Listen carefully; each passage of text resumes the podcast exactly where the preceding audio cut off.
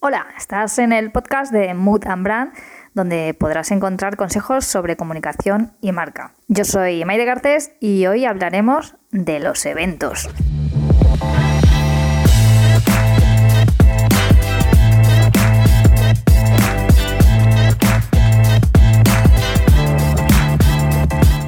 La pasada semana estuvimos en, el evento de inauguración del nuevo local de Salón de Belleza de Silvia Rodríguez, aquí en Valencia, a quien le, hemos ayudado con su nuevo logo, su nueva imagen de marca. Y la verdad que, bueno, lo que es la acción de, inauguración, por sencilla que, pueda parecer y una dimensión un poco más, más próxima, la verdad que son todo un acierto y qué bien que funcionan los eventos. Un evento pues puede representarse en múltiples formatos, en dimensiones, tamaños, pero al final es que da igual el tamaño de ese evento. Ya mm, sea una acción para 20 personas, 100, 200 o 1000. Si algo tiene en esencia un evento es que sin duda su, su capacidad para generar emociones, de hacer sentir, de provocar algo en los asistentes, eh, son un elemento que generan mucho engagement. Eh, los asistentes recordarán siempre un poco lo que, lo que les movió y lo que les hizo sentir tu, tu marca en ese, en ese entorno y en ese momento. Bueno, sin duda son un momento ideal para, relacionarnos con, nuestros clientes, con compañeros de sector, consumidores. Bueno, ideal para, cualquier marca o negocio, da igual tu, tamaño, estructura o, ámbito.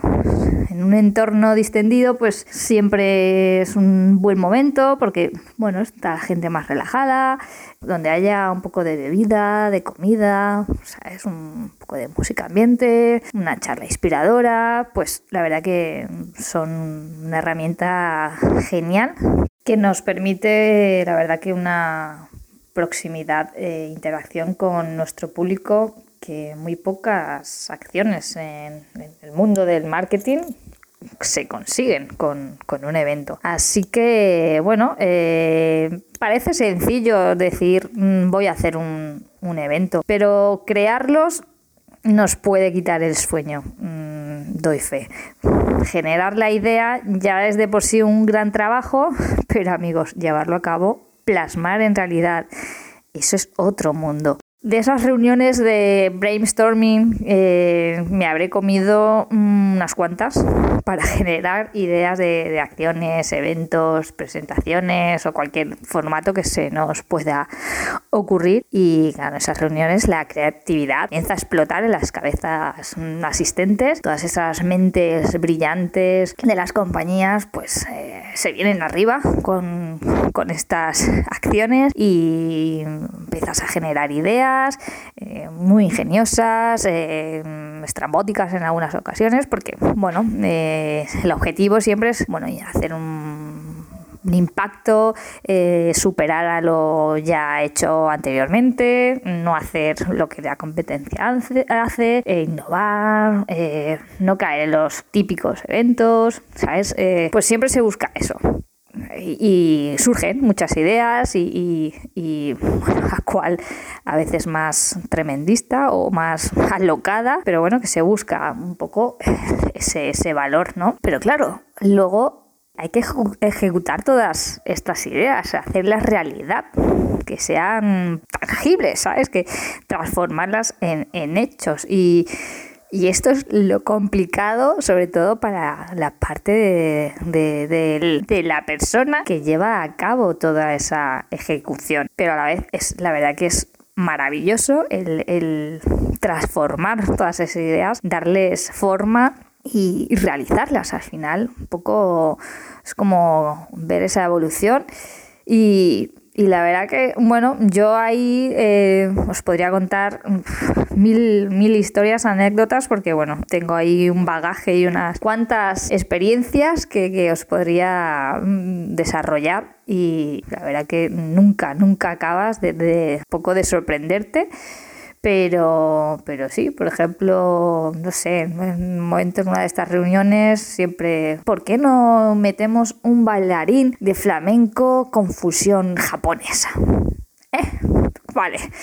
¿Y cómo encuentro yo eso? O sea, en ese momento te parece una idea brillante y a todos los que están en esa reunión, wow, wow, wow, que sí, sí, cómo mola. Pero luego hay una persona, alguien, un equipo detrás que tiene que ponerse a buscar realmente a ese bailarín de flamenco que haga una performance de flamenco, un fusión japonesa o como lo quieras. Pues ahí está lo realmente complicado, pero bueno, es difícil, pero sí que es verdad que afortunadamente hoy en día pues casi todo es posible y todo lo que se nos venga a la mente mm, dentro de la legalidad, eh, pues con un poco de trabajo, de esfuerzo, haciendo una búsqueda, contactos, eh, tiras de, pues eso, de agenda, de búsqueda y pues acabas un poco encontrando a ese bailarín que igual en su vida mm, nadie le había propuesto hacer una performance flamenco japonesa, pero oye, pues me parece una buena idea y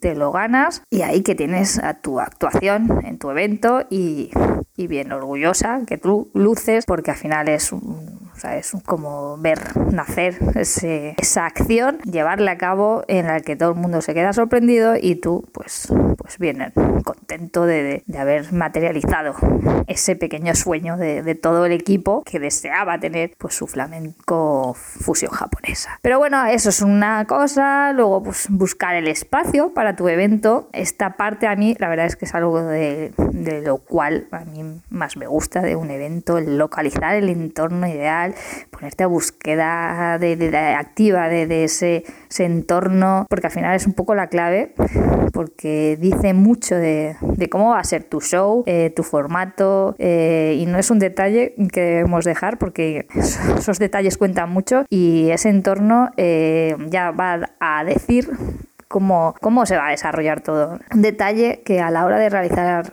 cualquier evento pues, es muy importante.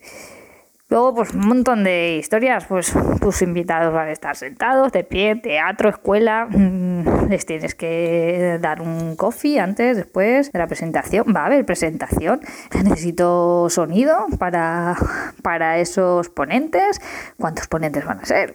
¿Qué escenografía les montamos?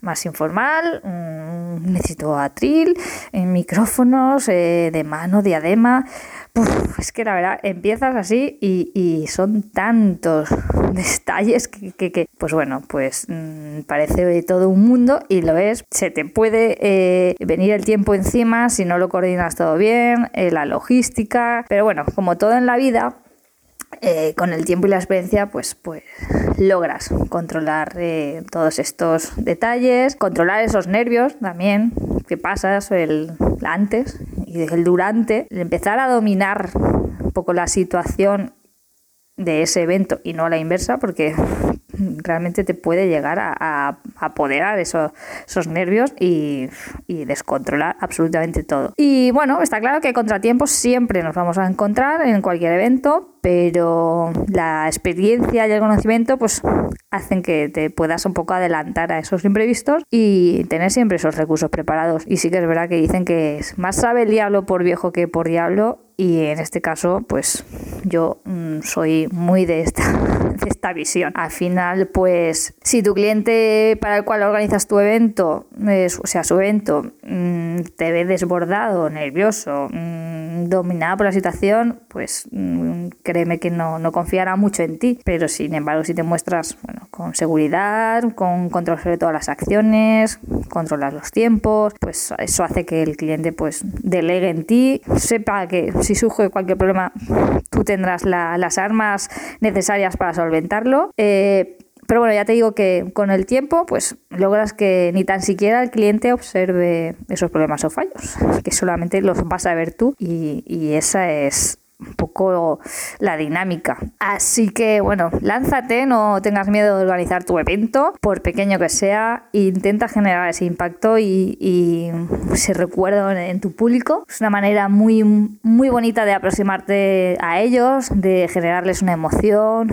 un momento para el recuerdo. Eh, ¿sabes? De acercarte en otra, ¿sabes? En otro entorno con ellos y al final, pues el poder de un evento que creo que no, no hay que despreciar, ya te digo, por muy pequeño que sea o un gran evento corporativo o lo que tengas en mente preparada. Y bueno, y si necesitas ayuda para desarrollar tu idea, producirla, darle forma, eh, conseguir a ese bailarín flamenco fusión japonesa o lo que se te antoje, pues no, no dudes que puedes hablar con nosotras y estaremos encantada de ayudarte en tu evento y porque nos encantan los eventos pero sobre todo nos encanta asistir a ellos. Así que a darle caña Gracias por escucharnos y hasta la próxima semana. Chao.